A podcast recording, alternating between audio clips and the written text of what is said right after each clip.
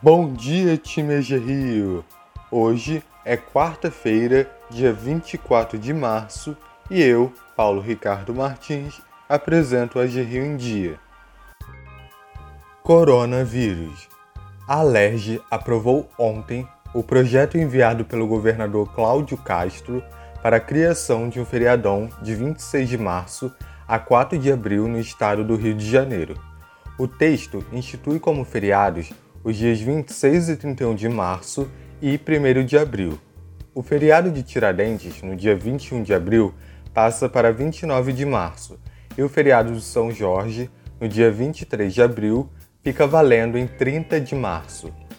Uma emenda acrescentada ao projeto dá autonomia aos municípios na definição de regras de proibições de funcionamento durante o período, definindo que, no caso de conflitos entre normas estaduais e municipais, prevalecerá a que tiver medidas mais restritivas.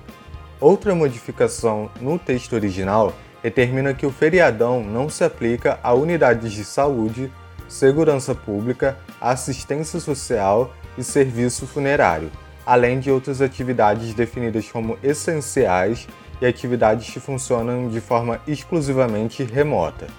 O funcionamento de igrejas e templos religiosos também fica autorizado. O projeto de lei seguirá para sanção do governador.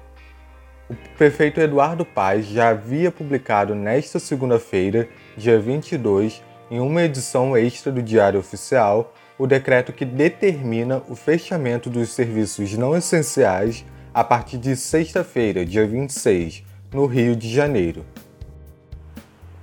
Ministério da Economia lança plataforma para micro e pequenos empresários.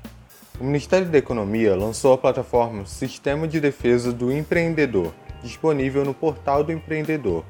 O serviço funcionará de modo semelhante ao portal do consumidor, que faz o canal entre consumidores e empresas.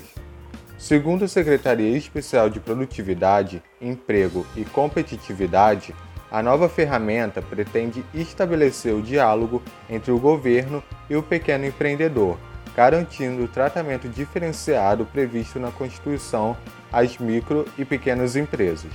Por meio da plataforma, o pequeno empreendedor poderá relatar situações de abuso ou de discriminação cometidos por qualquer órgão ou entidade pública.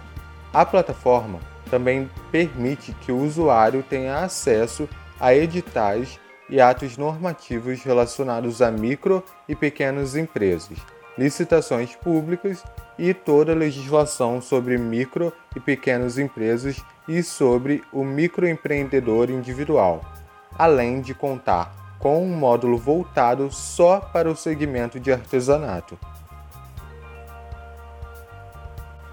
A Rio participa de lives sobre microcrédito para artesãos.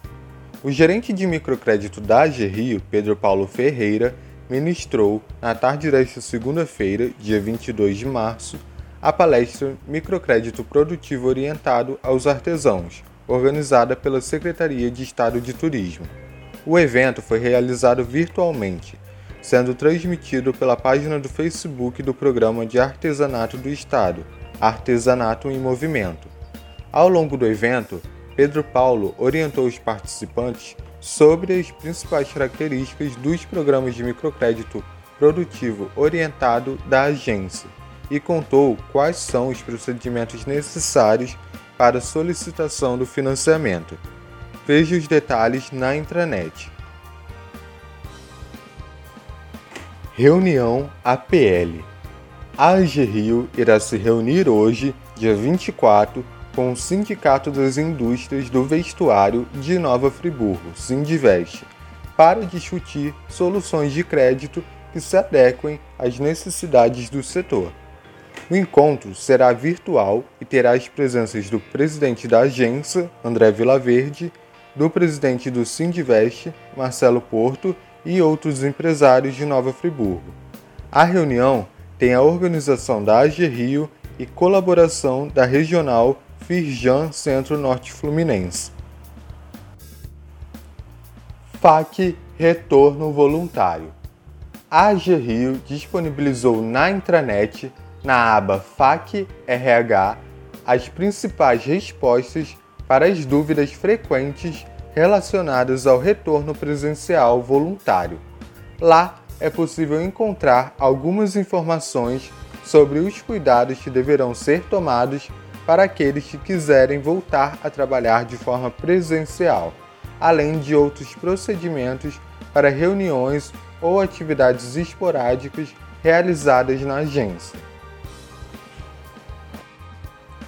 A Rio no Spotify.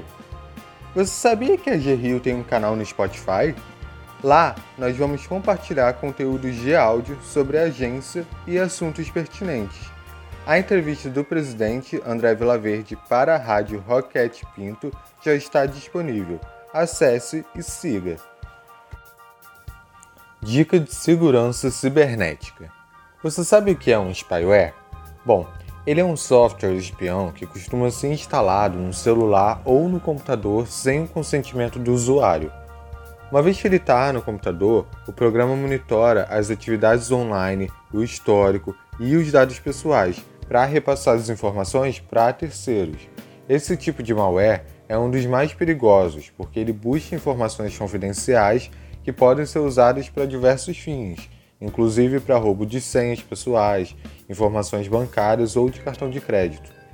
Para prevenir, nunca abra anexos de e-mails estranhos não clique em links ou anúncios duvidosos ou mal feitos.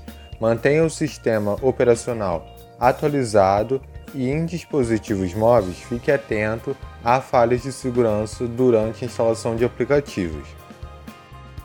Bom, o Agir em Dia vai ficando por aqui, mas amanhã a gente está de volta. Um ótimo dia de trabalho a todos!